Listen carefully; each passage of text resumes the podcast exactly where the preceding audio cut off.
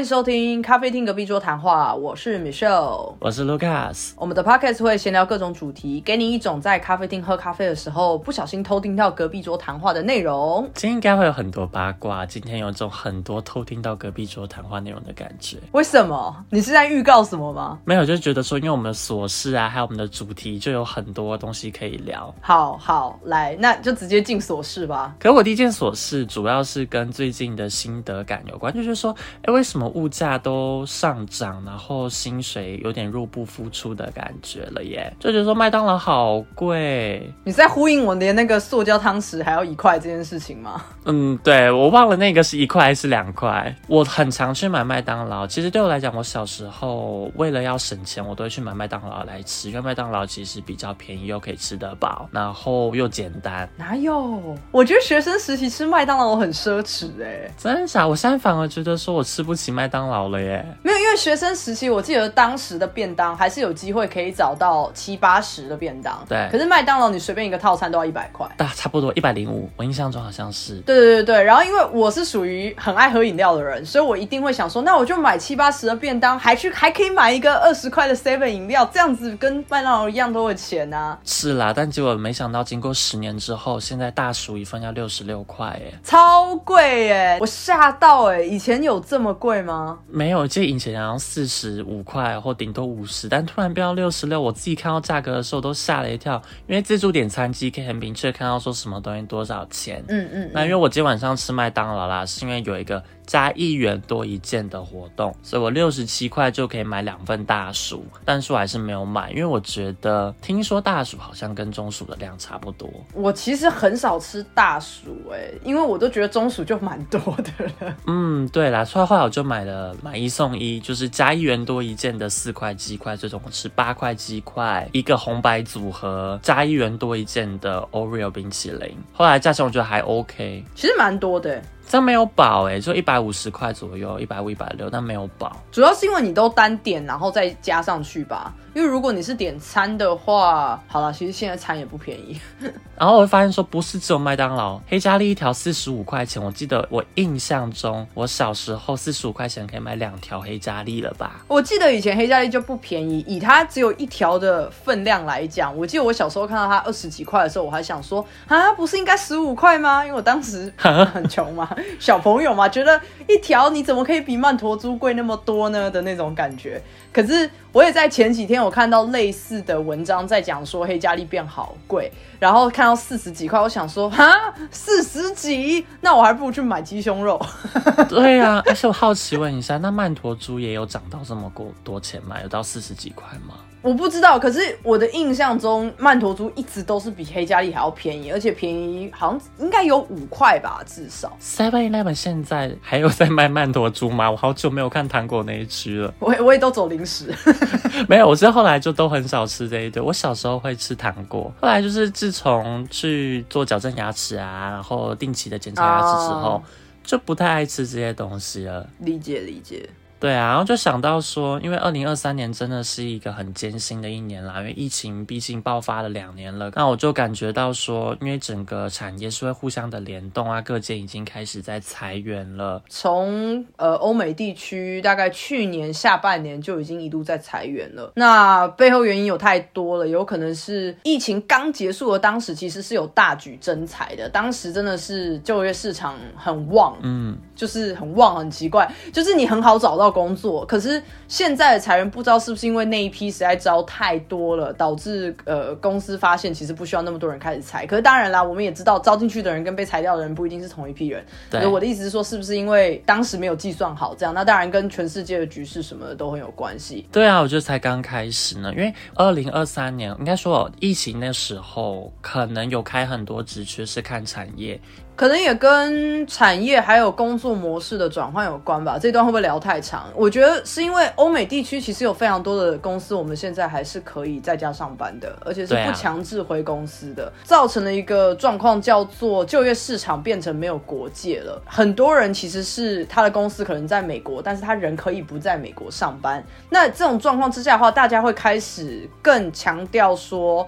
每一间公司能给我的东西有多少，然后当然资方也会变得更加的小心跟小气，他会开始精打细算，说那我需要给员工这么多吗？反正，比方说我办公室也不用租那么多栋啊，反正你也没有要来啊这类的，所以有很多不同的考量，然后也造就了整个趋势开始转变吧。对啊。好，那我这边讲第一个，算是同一个，但是有两个话题。我这个礼拜我去了一趟同事家，那其实是因为我同事生了小孩，然后我们一群人去他家，就是恭喜他，然后送他一个礼物这样子。我是觉得蛮有趣的啦，很温馨，因为我觉得在台湾好像比较少发生这样子的状况，不会登门拜访啦，可能只是在办公室大家集资去送他一个什么这样子。那在欧洲这边，我们就去了他家，可是他家非常的远。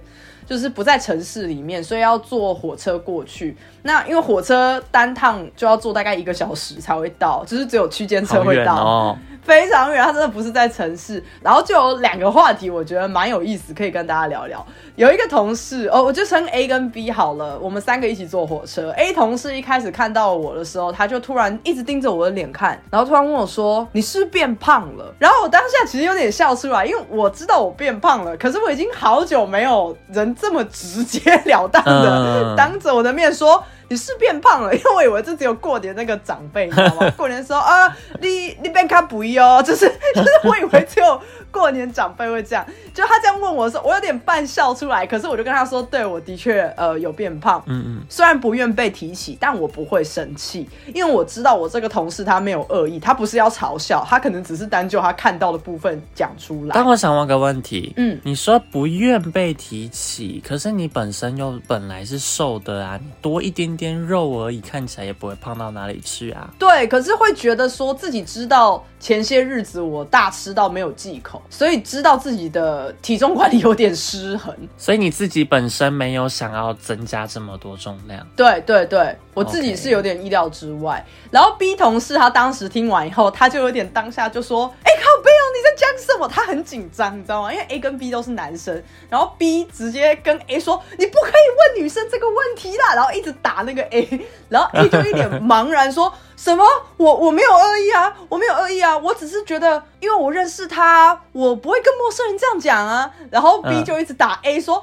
亏你还已经结婚生小孩了，你怎么情商这么差？你为什么不知道不能问女生？这一个人是不是之前有在 podcast 中有提过的，已经有结婚生小孩的工程师？没有，我身边好多同事都有结婚生小孩的 工程师，所以我已经不确定我有没有提过他了。总之，B 同事就开始细心的教 A 同事说：“你真的不能问年纪呀，不管女生有没有。”另外一半，你都不可以跟女生说你是不是变胖，因为女生普遍非常在意这件事情。嗯，然后 A 同事就说：“我知道女生在意啊，可是因为我认识她，所以我没有那个意思，我没有要嘲笑她，我只是想说关心她而已，所以我就问啦。然后 B 就说：我不管你是出于什么理由，你就是不能问。对啦，因为就直接会跟年纪有关啊，会跟年体重有关。没有，因为年纪跟体重是一样的意思嘛。然后我就想说，为什么 B 同事比我我还要 还要激动，就是我就看着他，我就说，我我真的没有关系，你问我也 OK，但是良心的建议，不想被打的话，真的不要问别人。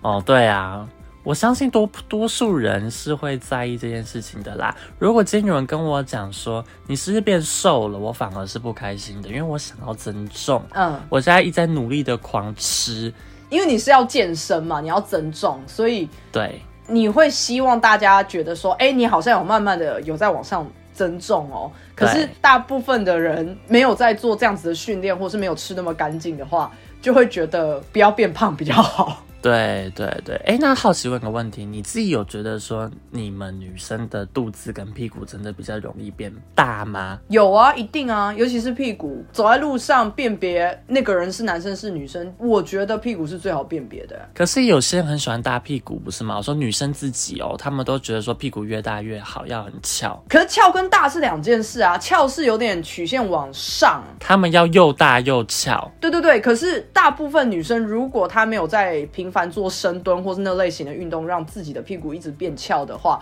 普遍的女生的大是指往横向的大，就是她不管她腰再怎么细，她的屁股一定会是凸出来的，就是往往横向的。可是男生不会有这个问题，所以这是为什么你要辨别他是男是女，其实从后面。这样子很好，容易看得出来。你这样讲我完全懂，因为我前公司虽然跟我不同，你小心一点。我们前，因为我前公司是一个母公司，一个整个集团，然后跟我同一层楼有一个女生。她屁股真的很大，然后我跟我同公司的同事都会用大屁股来叫她。哎，你们是小学生是不是？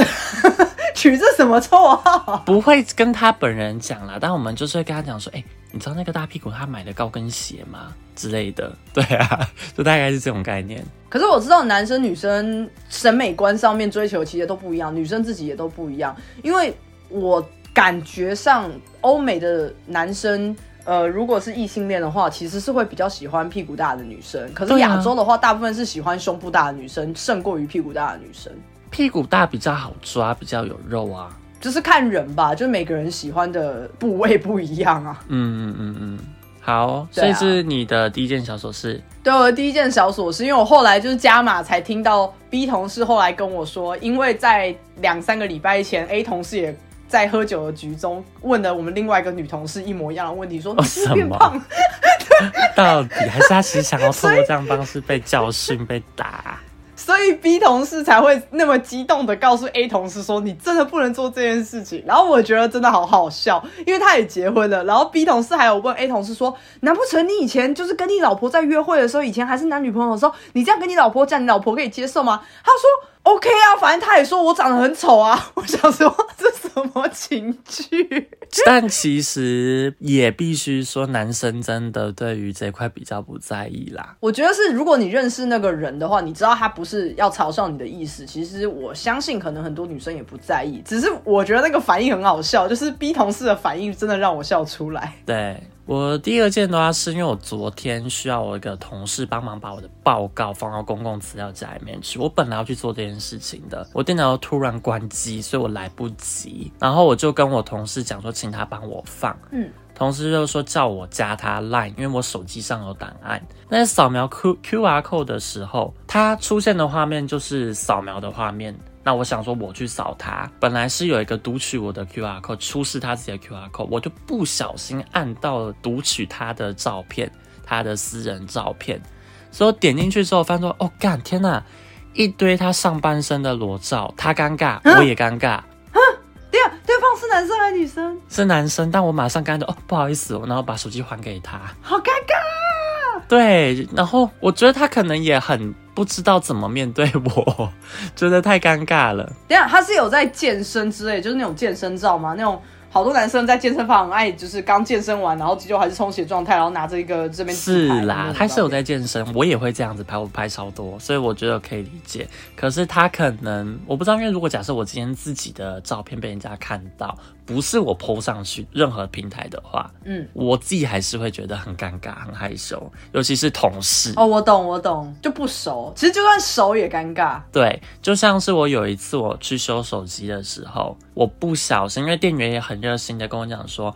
哦，你帮我们评星五星的话，然后上面写一些 feedback 的话，你就可以折一百块哦。然后他就很热心的要帮我操作，然后就不然点到了读取我的照片。尴尬一瞬间，全部都是我自己的裸照，上半身我只重视你的裸照。哦，好好好好，对，但也差不多，也差不多了。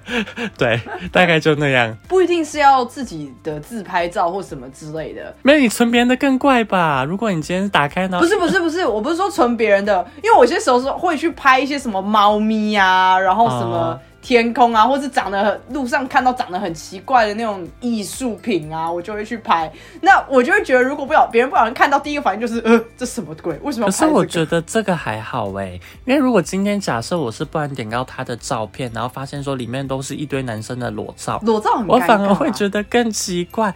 重点是，如果是别人的照片，不是他自己的照片的话，更尴尬。是间接出柜吗？对啊，这不管是男生的裸照或女生的裸照，都怎样都很怪哎。不要随便把手机拿给别人啦。对我那时候真的是，哎，不应该帮他点的，他应该自己点。真的，真的，真的好害怕哦。好，我的第二个也是在那辆火车上，大家都知道 那个家到 又是火车。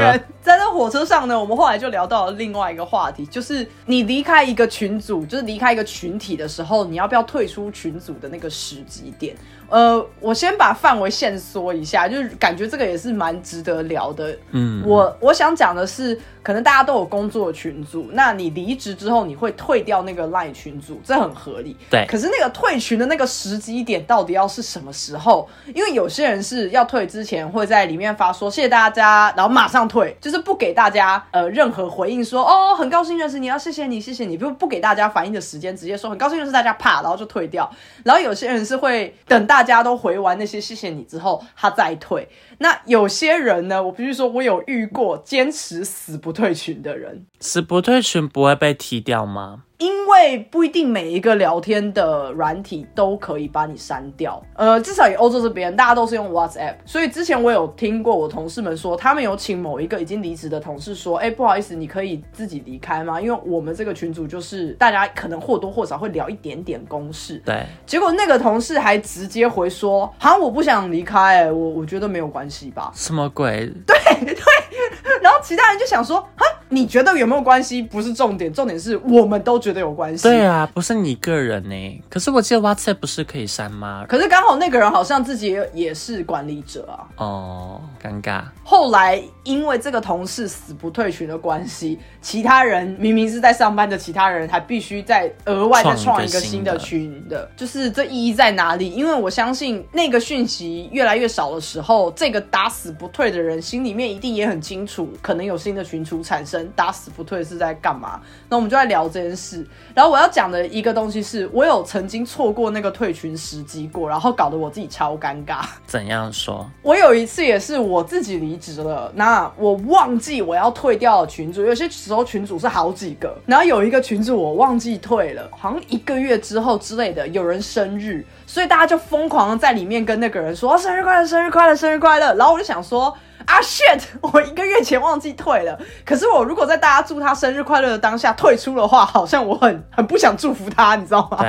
对，我当下想说完蛋。可是如果我在那个时候说生日快乐啊，再退掉吗？就是我我不知道要怎么去处理。就如果是你，你会怎么做？你那个是什么 app？先问 Line。如果是 Line 的话，我会先把我自己的照片换成美照片。没有照片，然后把自己的名字改掉，改成未知或是 unknown 或是已删除账号，就是假装成这个账号是已经被删掉的，然后再把它退掉。你知道我我当时崩溃到我私讯问了一个当还在上班的同事，可是当时我们的关系还不错，我问他说：“哎，我忘记退群了，我现在应该怎么办？”然后他还跟我说：“哎，那我告诉你，就是大概差不多几个礼拜后。”有一个同事他被调到别的部门，他会退群，那你就接在他后面跟着一起退。我想说，好累，退个群还要想这么多。我是如果真的要离开的话，就想要尽快把他推光光的那种。嗯嗯嗯。那当然我也会挑一些，如果关系比较好的，就在里面先跟大家讲说谢谢照顾。那我前公前前公司的话是有些人不退，team leader 会主动把他们退掉的。那我觉得那更难堪，被踢出去超尴尬。对啊，就很丢脸的感觉。没错。那我要讲我第三件琐事，就是我。最近发现 AI 真的很强哎！我今天又用了一个功能，就是像一个 chat box，我就问他说，Berkey 跟 Kelly 要选择哪一个？然后这 AI 他就跟我说，这两个包包都很好看，但如果要我选择的话，我会选 Berkey，因为我很喜欢 Berkey 的经典造型以及工艺，它可以跟任何服装做搭配。整体来说，我觉得 Berkey 是一个不会过时又很优雅的包包。如果我拿 Birkin 包，我会感到很自豪。他给一个超长、超完整的答案，你知道吗？真的超可怕，好可怕哦！我的脑中刚刚已经跑过了无数个那种机器人电影，最后占领。打败人类的那个情节，我觉得有一天真的会，因为我问他所有问题，我跟他甚至问他说：“台湾是个国家吗？”他跟我说：“台湾是个国家。”以我的见解来看，台湾是个国家，但是呢，每个人对于国家的定义都不太一样。但是他可以给出他自己的想法，哎，我觉得人类快要灭亡了。这个，我觉得他比人类还厉害，因为这几天我很认真的在跟 AI 聊天。我发现他超有深度，原来就是机器人，他就是假人。请问到底要多可怜、多边缘、多没有朋友的人会说，我这几天都在跟 AI 聊天，好可怕！你想聊天打给我嘛？好可怜哦。你问他问题，他都可以回答。像我，我最近在读卡夫卡，我就跟他说：“你有读卡夫卡的《变形记》吗？”他就有。读，然后跟我说哦，摘要是什么什么，我觉得哪一个部分很感动，是一个很让人觉得印象深刻的。他大爆雷哎，这个不行哎。啊，我就读完了嘛，我就读完。啊，万一你刚开始读，然后你跟他说，哎，我最近开始，我最近在读了，他全部爆雷完，我觉得这这不行，这不行，还有待加强。判断，对对，除非你要跟他说，你要跟他说我不要被爆雷。他听得懂爆雷吗？我不知道，因为我是用英文跟他讲的，我觉得应该可以吧。就是跟他讲说不要泄露电影情节或不要泄露里面的剧情的话，应该听得懂啊。祝祝祝祝你跟 AI 玩的愉快，我会继续玩。我要跟大家 promise，我今天我今天明天后天我都会继续跟他一直玩。好，那我们就进到今天的主题了。没错，我们希望前面的琐事有让你觉得比较轻松愉快，因为我很怕今天的主题比较严肃一点。就是我们前面几周只是聊了我们从小到大学了很多很多的东西，但我们有特别跳过一块叫做语言这个东西。当然我们讲过英文，但那是因为我们从小到大每一个人，只要你有接受国民义务教育，你都会学到英文。但如果是卢卡斯的朋友，应该知道他是很喜欢学语言的人，所以我们想说特别把语言学习这个东西抽出来。好好好，这不是一个很可怕的学科，我们会用一些比较白痴，或是我们自己在学习语言时候的一些故事来跟大家聊。所以先不要关掉，好不好？先不要关掉。这其实有趣的啦，我这边都准备的是有趣的故事，好笑的、丢脸的故事。对对对，那先讲好了，你第一个除了英。文以外接触到的语言外语，当然德文啊！哎，真的假的？可是你是到大学才接触到德文，不是吗？对，但因为我高中毕业的时候，好啦，如果我觉得要讲德文之前还有算法文，我有买法文书，嗯，然后稍微听了一下，但觉得说，嗯。我感觉法文有点太黏在一起了，然后我又听了一下德文，然后觉得说好，那我就去学德文。那我先讲哦，我不知道你知不知道，我第一个接触到语言是法文。我知道，因为我印象中你之前就跟我讲过，哎，对，你学的好吗？你说我学的好，还是我觉得法文好不好？没有，你学的好吗？不好啊，多不好。好，我必须要先承认，就是卢卡斯对于学语言非常有热忱。我对于学语言都是被推着走的人，就是环境逼我要学，我才会学。英文也是，要不是因为要考试。但你那时候法文是第二外语，高中第二外语吗？对，是。高中的第二外语，但是我当时读的高中不太一样，他没有给我们任何选项，是全年级都必须学法文哦，很特别吧？所以我们全年级都有学法文。对，如果知道我高中读哪一间的，应该就会知道了吧？这状况蛮少见，一定很出街啦。我觉得可能就是从一数到一百，然后简单的日常生活对话，应该就是 A one 的程度而已。我跟你讲，根本没有那么正式，因为当时我们请来的那个老师，他好像也是比较是自己有游学过法。法国，然后自己有学过，而不是真正专门要教语言的这个老师。哦，所以当时我们比较多接触的，比较像是说哦一些歌剧啊。然后一些音乐啊，用这种方式，我当时在学的所有东西都是空耳硬背硬记的，就是所有的发音啊、句型全部都是空耳的，或是在那边写一些注音符号在上面看怎么念，你知道吗？这完全很痛苦，很没有意义哎，因为他只是想让给你们一点环境，看说是不是对法文有兴趣，可实际上你们学不到任何东西哎。对，我们完全学不到任何东西哦，我只记得好像一整年的最后一个期末考，我们才教了最基本的。所谓的呃男生女生阴性阳性，而且是超级基本到不行，然后全班挂成一片。那是第一堂课法文课就要学的东西哦。可是，在那之前，我跟你讲，我会唱《钟楼怪人》的主题曲，法文版哦。大教堂时代，OK，我跟你说，你知道吗？我想到我我高中的音乐老师，应该跟你高中音乐老师同样那一位，长相马铃薯的那一个。他就要我们，你到底要得罪多少人？刚刚像叫人家大屁股，现在说人家长得像马铃薯。那那你说他长得不像吗？我忘记他长怎么样了。OK，反正头发少少的马铃薯。好，好。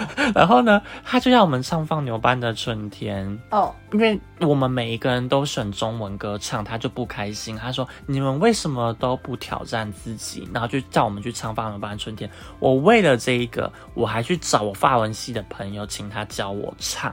好厉害！我当时可能我不知道是不是因为这个原因啊。坦白讲，如果老师一开始就在教很硬的文法，可能以前的高中生也也听不下去吧。就是你是被迫学的，只是。我学完了一整年以后，我现在告诉你，我什么都不会，什么都不记得喽。所以你动词变化那些都忘记嘛？可能像是说 vous savez fam，没有学啊，我只会就是跟大家一样，普遍普罗大众，我只会 bonjour 没了。哦天哪 Messi 没了。所以如果今天我讲说 vous savez soif。这样你也不会懂它什么意思？怎么可能会知道？好好，OK。不是 soft 的话是说您口渴吗？到底都爱口渴这个字我不知道，反正就刚刚突然想到。不会啊，我就只会跟大家一样，只会你好跟谢谢没了。因为我是在学完德文之后才去学法文的，然后觉得说，哎，法文其实没有我想象中一开始那么的麻烦。你为什么会那么喜欢学语言呢？因为我在学的时候其实挫折感蛮大的，尤其是初期的时候。相信不管学哪一个语言，初期的挫折感最大，因为。最无聊啊！你要开始背那么那么多规则，很多规则还会再告诉你一大堆的不规则，所以根本就无法引起兴趣。除非除非就是你有其他的需求，比方说像我刚刚那样，就是被推着走。其实我没有任何的需被推着走的问题耶，而且我知道为什么，因为我正是喜欢文法，复杂的文法对我来讲不会是个问题，反而是兴趣。什么意思？就是对很多人来讲。文法很复杂，没有错，他们会不想去碰。可是我永远都是先从他的文法下手。我很喜欢钻研语言的文法。那当我今天能够掌握语言的文法的时候，可以知道说例外中有例外，就像你刚刚讲到的。我的意思是说，那你怎么会想要，比方说怎么选？说 OK，我要接下来要学阿拉伯语，而不是学拉丁语。选择的问题，嗯。嗯，我会挑欧洲语系，因为我毕竟应该说，你今天假设会了其中一个欧洲语系的话，那你再去碰第二个欧洲语系，你发现说，哦，A 加 B，然后你就很快就会学会 C 语，第 C 就是三号语言。那我不会去想要去跨说，哦，我要去学个泰文，去学个缅甸文，不会，因为这些东西对我来讲，我觉得用不到。但法文是我可以用得到。为什么？看影集哦？对啊，我看影集很，我现在都用法文看影集啊。虽然我也可以用泰文看影集，但是我就不爱泰文嘛。啊，对，好啊。所以你那个时候开始学德文，你有什么很很白痴的事情吗？有一件事情，因为我刚我其实没有写在这个笔记里面。我朋友说他觉得我是怪人，因为那时候我会，喂，哪一方面？到底？嗯，各个方面。刚刚跟 AI 聊天还不够怪吗？还聊很多天呢，这很怪吧？可能没朋友吗？好，那时候呢，我一样在大学，我没什么朋友，然后我就走到哪都带着一本小小本的字典，就是那种随身的，大概收录了二三十万的单字啦，小小本一本。嗯，然后我就在公车站牌就会先翻字典，然后如果我坐在教室没事做，我就一直看字典。天哪！然后有一次。我们的共同朋友，因为后来你也认识他，刚好那时候大一，他就问我，跟我说，他说：“哎，Lucas，你在干嘛？”我就说：“哦，我在看字典啊，我很喜欢看字典，这是我的兴趣。”然后就不理他了。兴趣？对，我就继续看字典。是他后来跟我讲说，Lucas，你真的超怪，你知道吗？那时候你跟我讲说，我很喜欢看字典，这也是我的兴趣。我就说，干，你就是一个怪人。对我认同他，哎，我想跟他击掌，空气击掌一下。可是就是学语言，你就是必须要去学文法、学单字啊，不是吗？那时候我甚至都一直梦到单字，哎，我觉得梦到是一回事，梦毕竟不是你可以就是马上操控控制的。对，看字典是我的兴趣，这可能是名列我目前听到最怪异的兴趣前十名哦，哦不，前三名哦。其实除了字典之外啦，我个人另外还有另外一个兴趣，就是我很爱看工具书。所以我家可以找到任何的工具书，可能像是说数学导论、统计导论、大众传播导论、公共关系之类的。你为什么不去读 PhD 啊？呃，可能因为我没有那么会读书。感觉很适合哎。对，但是我很爱读这一类相关，包括企业管理这些书籍我都有，还有拉丁文。那语言的书籍我也收集了很多，还有甚至还有买俄文书，还有荷兰文啊、瑞典文、挪威文都买。那你除了学了德文之后，你还有学什么其他的吗？因为我是回来台湾才学法文，虽然说我在欧洲也有学过法文，可是我是回来台湾才学的特别好。然后上法文课时，一开始不是都要念字母吗？就什么 A B C D 之类的，A B C D 嘛，对不对？嗯。你有印象这个 part 吗？我常听到了，但是跟那个课已经没有关系了。呃，对，反正那时候一开始的时候要念字母，然后要念 h 的时候，因为字母 h 在法文是 ash，但是呢 h 在德文中要念哈。然后我就很顺的念哈，然后之后大家就很困惑的看着我。刚好跟我一起上法文课的是是我的学妹，她那时候跟我一起上德文课，然后她就跟我讲说：“学长，你刚刚念的是德文，所以大家没有人听得懂，那个是叫 ash，不是哈。”对。然后除了这个之外，因为我觉得字母真的是很困难的，因为你每次去学任何一个语言都会变呢，尤其像 y，y 在德文中叫 ypsilon，然后在法文中叫 e g g a 那个西班牙好像叫什么 e g 之类的，因为它这个 Y 是从希腊文来的，Y 就是 Y，对，但是 Y 这个字母是从希腊文过来的，所以以前没有 Y。有没有听得出我对于这这一切有多么的不耐烦？我听到明明有很简单的、很简单的发音可以说 Y，然后 e g 啊，到底在干嘛？对啊，还有 ypsilon，对，就很复杂。想干嘛？因为那时候上法文课的时候，我毕竟学了德文，因为德文有定冠词要变格的问题，就是我们的 d d d 会变成 dan dam d 会变。there 这种所有的变化，那我为了掌握这一个定冠词，因为它是很基础的东西，所以我在上课的时候就问老师说：“哎，老师，发文的定冠词会需要变格吗？会变化吗？”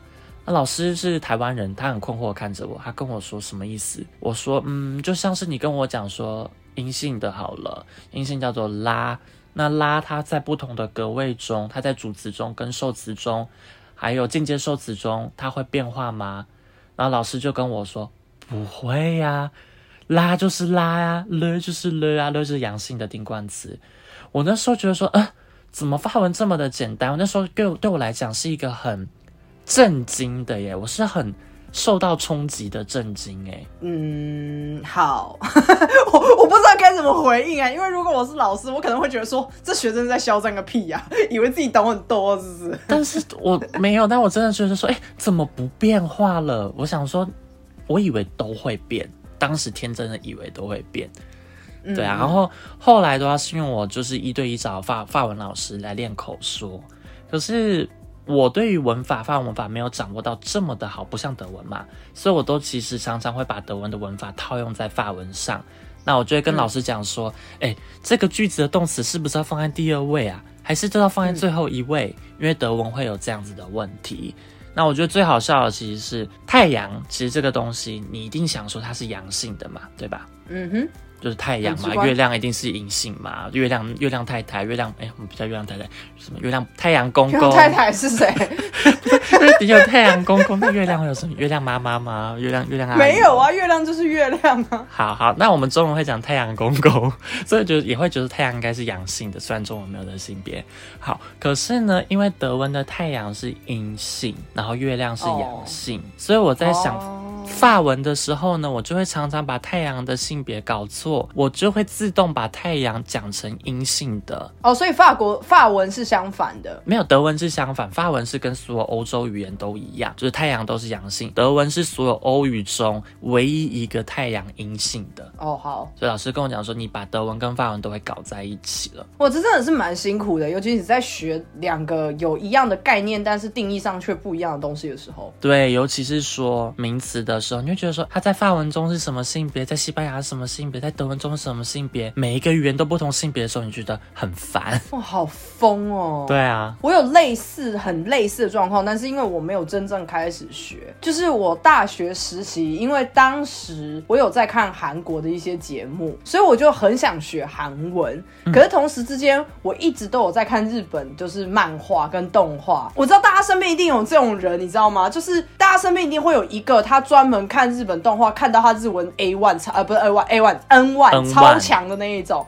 对，就是他光看动漫或是光追星，然后看一些综艺节目，他自己的语言能力就超屌。对，然后韩文也是一样的概念，因为我们我身边也有这种人，就是很爱看韩剧或是看韩综，然后最后他的韩文也超厉害，几乎不太。他也不是什么主修韩文系或是日文系，可是他们的韩文跟日文都好强，所以当时我异想天开的想说，还是我也来学一个。可是因为当时我这两个有点拿不定，然后想说还是一起学之类的，结果就马上就有人告诉我说，不可以一起学日文跟韩文，说太像了，你一定会搞混。对，类似你刚刚讲的那个状况，就是可是因为差距是在于说。你的德文已经到一个程度了，所以你学法文的时候。呃，会困扰，但是没有到那么严重。可是如果都是初学者同时学的话，应该会疯掉。对，我跟大家讲，Michelle 讲到一个重点，他讲到日韩不要同时一起学。我那时候也很自作聪明，想说啊，我既然都学了德文啦，那我干嘛不继续学日耳曼的语言呢？北日耳曼有瑞典文、跟挪威文，还有丹麦文。嗯，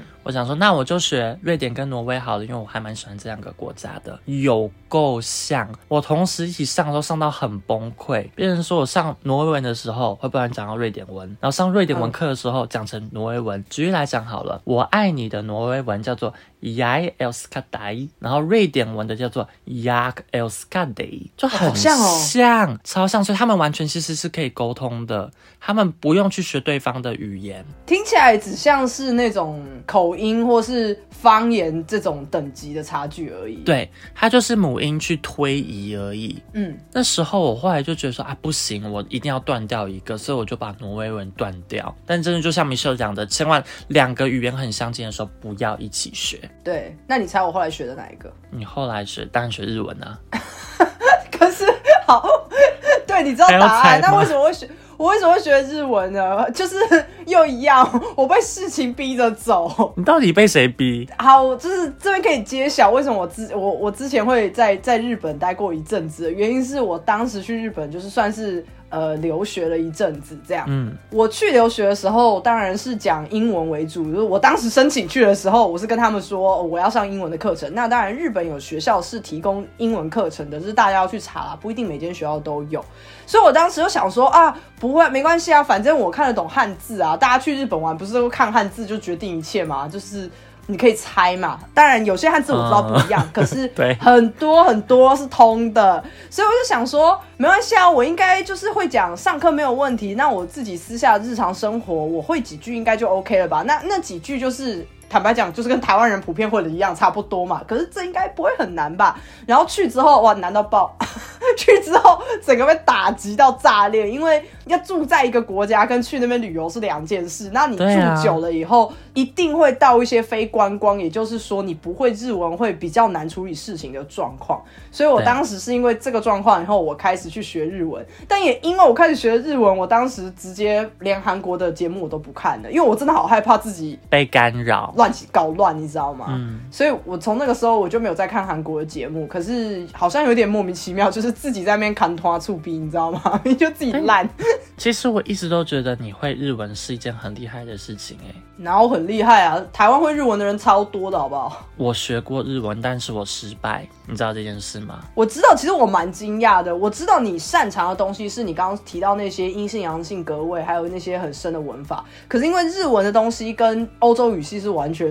不同的东西，它的文法架构什么都不一样，所以我以为对你来说可能是一个很有新挑战的一个感觉，就没有想到你是直接你知道铩羽而归。我是真的铩羽而归，因为那时候我是大学生，然后我们大学那时候有规定，每个人都要修外文，必修的外文。嗯。我那时候就想说，哎，我都已经学了这么多年的英文，我还要学英文吗？虽然英文学分很好拿，然后我想说不行，我要选择日文，挑战自己。对，因为我已经那时候是德文系的嘛，就想说好，我就是要学日文，两个语言同时一起学，嗯，然后也不同语系，所以可以的，我做得到。啊，我觉得是一个不归路。不归路是这样讲吗？还不是，我觉得这是一个值得后悔的路。什么意思？后悔还有值得哦？就是很后悔，让人后悔的路。因为呢，当时所有的学生都已经会日文了，他们都有在看日文的节目，然后都有在看动漫，在听音乐，每个人都已经会基础，老师根本都不用教什么，所以五十音很快速的带过去。那我那时候一开，我是零基础学日文的，完全没有接触。哦，对你好像那个时候就算看。动画或动漫也没有特别的开始去学这样。对啊，我那时候还没有怎么在看。老师就问我说：“那你到底为什么学日文？”我也讲不出原因。我刚刚说：“呃，就想说，因为我英文还不错，然后学个日文啊。”等一下，这有什么关系？就觉得说我不想再学英文嘛，然后想说好，那我就选别的语言，没有别的语言可以选，因为其实想选西班牙文啦，但没办法选。哦哦哦。被迫只能选选日文啊！但是呢，因为我学的真的很不好，然后印象中那时候教材没在教什么，故宫博物院里面有一只白天鹅跟黑天鹅之类这种完全不实用的东西。我脑中已经跳出句型了。真假？你那时候学也是学这种东西吗？没有啊，那只是个举例啊，一定是有一个句型要教有没有的这个句型啊。哦，对，然后衍生啦，但我不知道为什么要讲白天鹅跟黑天鹅，我就觉得说这很不日常生活化。对，而且我为什么要知道故宫博物院的日文是什么？我就觉得那时候满满的充满排斥，然后所以呢，在期末的时候就拿退选单给老师，我主动拿退选单跟他说。期末，我以为你期中就去退嘞。期末的是说在期末考前，应该叫期中退选是不是？我有点忘记了。每每个学校不太一样，因为我知道有可以上一两门一两堂课不喜欢就可以退掉的，但有些学校是不行。一两堂那个叫初选，就是刚开始的时候，但是我们的另外一个期中。或期末大概是在三分之二学期的时候，可以去给老师退。对对对对，就考完期中，然后你发现你自己快被挡了，对对对对，了，你可以去退。没错没错，然后我就跟老师讲说，我真的学不来。老师就说没有学不来的，我不要签，我我拒绝签啊，压力好大哦。对。然后我就觉得说，Oh my God！我真的花了很多时间在日文上。我因为我有阅读障碍，之前有讲过，所有的符号，因为我从小就看 A B C，当然我也会看 b p m f。当然，只是我的意思是说，日文的符号太多了。然后后来我有勉强考过啊，恭喜恭喜！就是我最后那个学期的日文，我拿的很烂，七十分，我要拖垮平均。对，那是我所有就是大学科目中最烂的一科，哎。哦。对，但是呢，后来大一下学期一开始的时候就赶快把它退掉，然后听同学说，因为老师不知道我退掉，所以第一个礼拜、第二礼拜的时候，老师奇怪为什么都没有去上课。老师记得每一个人哦。因为老师记得，因为人很少。哦，原来如此。我那么烂，能够不记得吗？哦，好吧。对吧？尤其我又刚想说，老师我要退选了。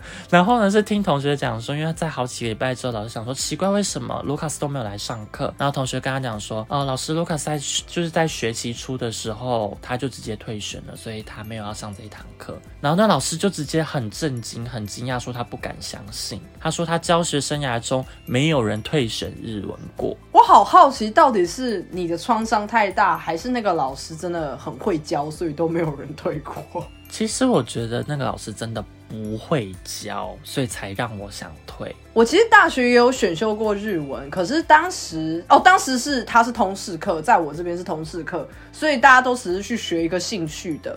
我当时是抱着，既然是通识，应该也不会教多难，所以常年以来爱看动漫的底子应该够吧。我是抱着这样子的心态去选的。那我必须说，其实真的没有很难，只是那个老师就是又要抱怨老师，他是一个逼不得已，他是一个上课很有原则的人，就是比方说他强调桌上只能放一本课本跟一支笔，就跟我之前的文老师一样啊，连水都不可以放啊。我几乎也没有学到什么吧，当时其实通识课能学到的就是大家都知道的，其实是绘画嘛，比方说，嗯，你出门的时候你要讲什么，你回家的时候你要讲什么，然后早安、午安、晚安。呃，谢谢，对不起，就这类的绘画，然后大家背。所以我回家了，我到家了，要讲什么？蜡笔小新都讲什么？蜡笔小新，如果你看中文翻译的话，会说你回来了。我是问日文。好了，为什么要教日文？我发音台腔很重哎。如果是回家的话，你要说呃他答应吗？然后里面的人要说 OK 丽娜塞，欢迎回来这样子。你知道吗？他答应吗？我感觉好像是要开动了之类的。对我也都很像。那每次我都都搞不清楚，因为后来对于日本这件事情，就像刚刚提到的，我有小小的觉得有点受伤、挫折，因为我觉得说奇怪，我怎么会学不好呢？没有我学不好的东西呀！啊，好嚣张的发言又来了，没有我学不好的东西呀！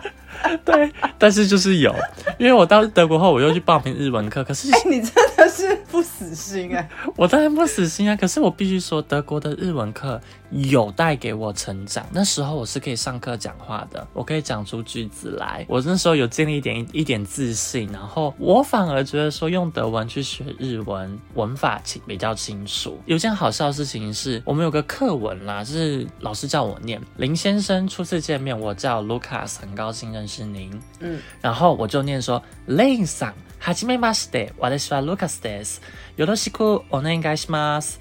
然后想说念的应该还不错吧？你知道老师跟我说什么吗？这样，老师说，嗯，不是令上安哦，不是令上哦，我们的令不叫令，我忘他叫什么。好要是的，哦，可能吧，就那个东西。哦，完了，我如果念错，会不会又被日文老师跳出来骂？我有朋友在听，他会日文诶，完蛋。我也有朋友会日文，我朋友在日本。应该是啦，应该吧。其实那本日文的书就在我旁边而已，我随时可以去拿。没关系，没关系，没关系，真的不用开。但总之呢，他就跟我讲说啊，不是林桑，因为我想说哦，林先生呢，就像对我来讲，看王先生，我就有点汪桑一样，你懂那种感觉吧？我知道，我知道。当时我只觉得我感觉到一堆德国同学对我投来满满的崇拜，你知道吗？这都是汉字的优势啊！对我好光荣哦。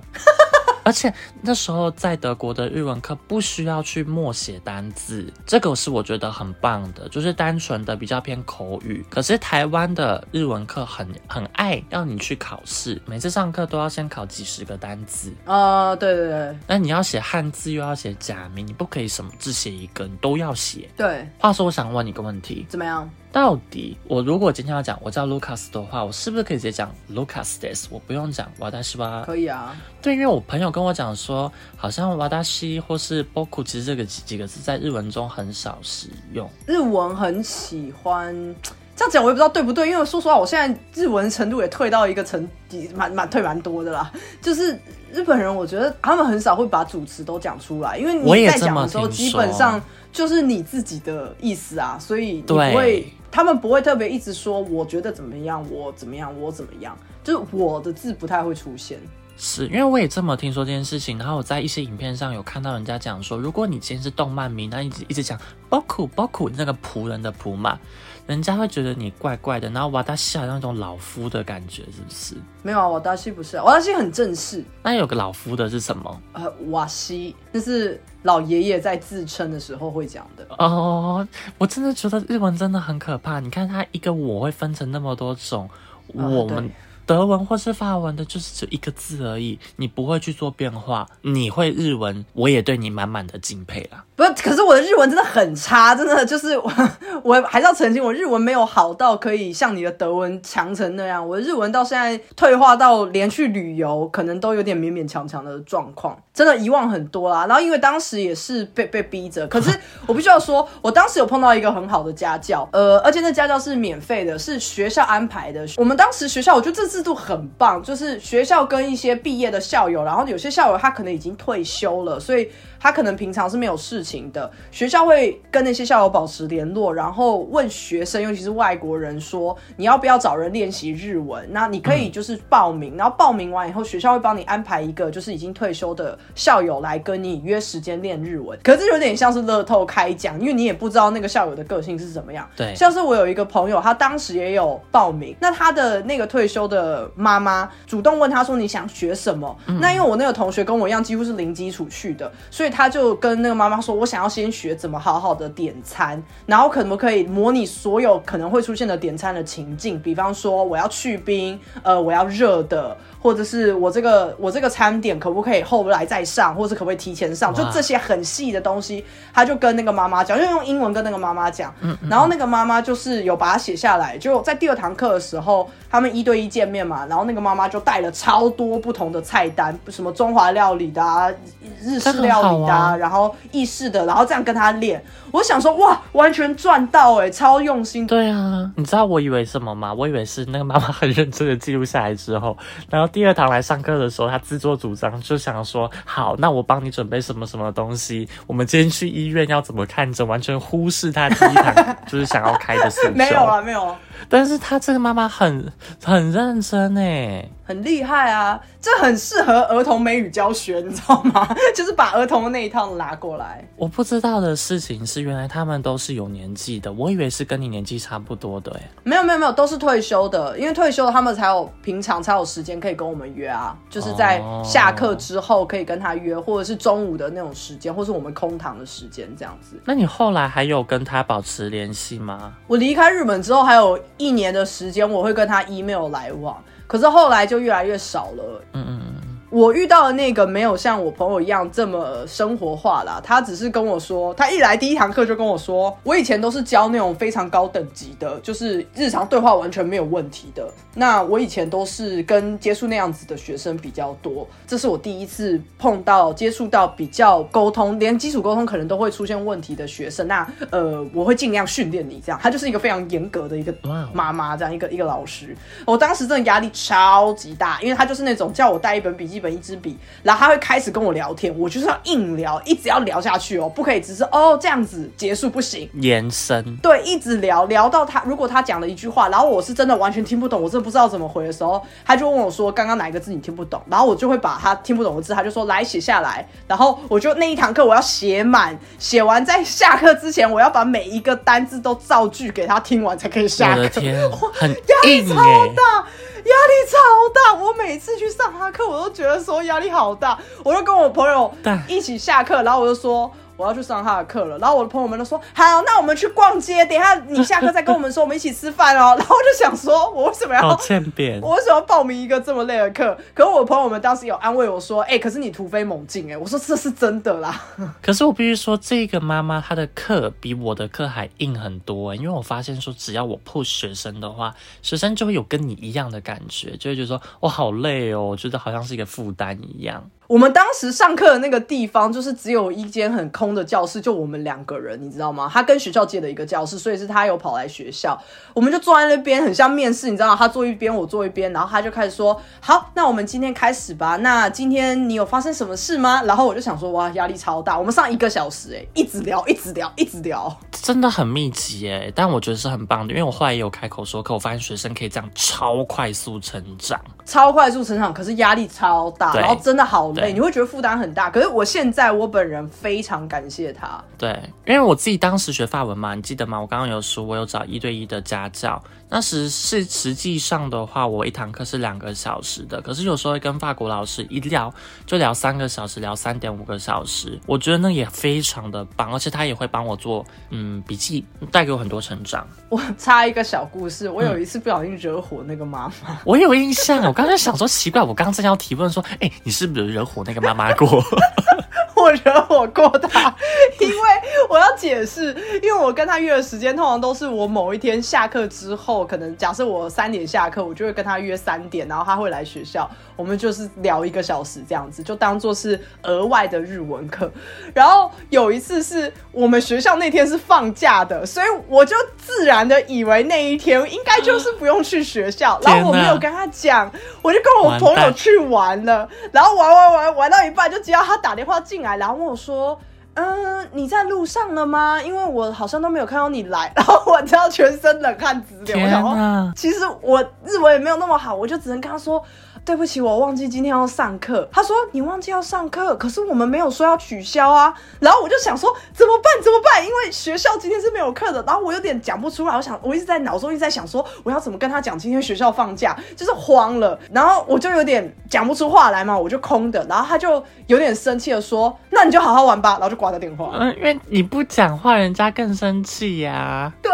然后我就当下也是愣在那边。然后我朋友说。怎么了？然后我就讲了，以后我朋友就说：“哇，你死定了！你那个你那个家教感觉就是超级传统的日本人，你完蛋了，你完蛋。”那你没有发讯息给他吗？有，我还请我的朋友，因为我的朋友们日文都比我好，我还请他们打了一串很有礼貌的道歉，然后说：“拜托拜托拜托。”他们就打了一整段很有礼貌的道歉，然后我就发给他，可是他也没有回，他就不爽啊。后来上课以后，我又一直疯狂跟他道歉，然后他就说：“没关系，过去就过去了。”我想说，他根本就。还在生气，他 是听起来就是不会原谅你，虽然就是记在心里这样子，真的。对啦，就是一个学日文小故事，但延时真的出高徒，只是过程很痛苦。对啊，yes，押韵，这有什么好押韵？而且为什么你会注意到押韵？好厉害哦！就念完以后觉得很顺啊。哦，好，你那边还有什么小故事吗？没有，我其实从小到大接触过语言就是这些了。我我有学拉丁文啦。哎，其实学拉丁文，我不知道它难不难，可是它是很多语言的的的起始点，所以可能学了以后后面会比较快吗？我不知道。嗯，我觉得也不见得比较快，但是它可以说是很多罗马语系，像是西班牙文、法文的妈妈。所以如果你今天拉丁文学的好的话，你法文跟西班牙文理论上你的单词。字是可以掌握度非常的高，对。那对我而言，他训练到的是逻辑，因为它非常的文法缜密，那也是有格位的。好，此生绝对不会碰。虽然我不应该立 flag，因为感觉我可能 立完以后就会有一天被逼着要去，但是我不会碰的，我不会碰。对，但是拉丁文就是一个有趣的语言啦。如果大家有兴趣的话，可以跟着我一起看文章，没有跟着我一起学，我是说跟着我一起看文章。那就就这样啦，应该所有跟学习有关的。主题差不多做到这边了吧，不然再讲下去，大家好像以为我们两个是一个很爱学、很上进的人。没有，其实我们也是蛮懒惰，还是我本人而已。都懒，都懒，我也懒，我必须承认，我常把书这样堆着都不看。对了，大家都有一点嘛。好了，那就下周见，拜拜。下周见，拜拜。